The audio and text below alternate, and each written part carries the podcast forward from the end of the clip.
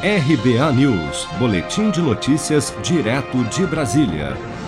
O presidente Jair Bolsonaro anunciou na noite desta quinta-feira, durante a sua live semanal, que a partir do dia 1 de março, por dois meses, não haverá qualquer imposto federal incidindo sobre o preço do óleo diesel, com o objetivo de aliviar, na visão do presidente, o aumento excessivo do preço do combustível pela Petrobras. Acompanhe.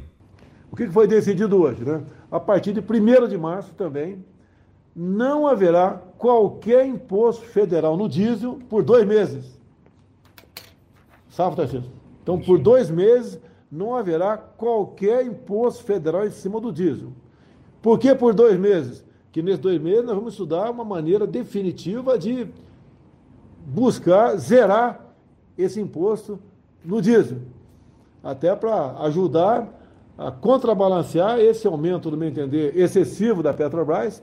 A redução do PIS/COFINS sobre o óleo diesel anunciada por Bolsonaro atende a uma demanda dos caminhoneiros, base de apoio do presidente, que tem pressionado o governo por conta do aumento do custo do combustível.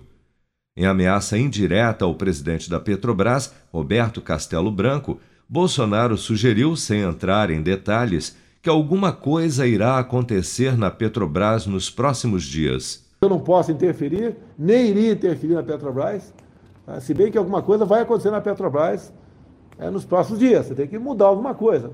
Ainda durante a live, Bolsonaro anunciou que o gás de cozinha também terá impostos federais zerados, mas neste caso a redução será permanente. E hoje à tarde, reunido com a equipe econômica, tendo à frente o Paulo Guedes, decisão nossa a partir de 1 de março, agora, não haverá mais qualquer tributo federal no gás de cozinha. Ad eterno. Nesta quinta-feira, a Petrobras anunciou o quarto reajuste do ano sobre os combustíveis.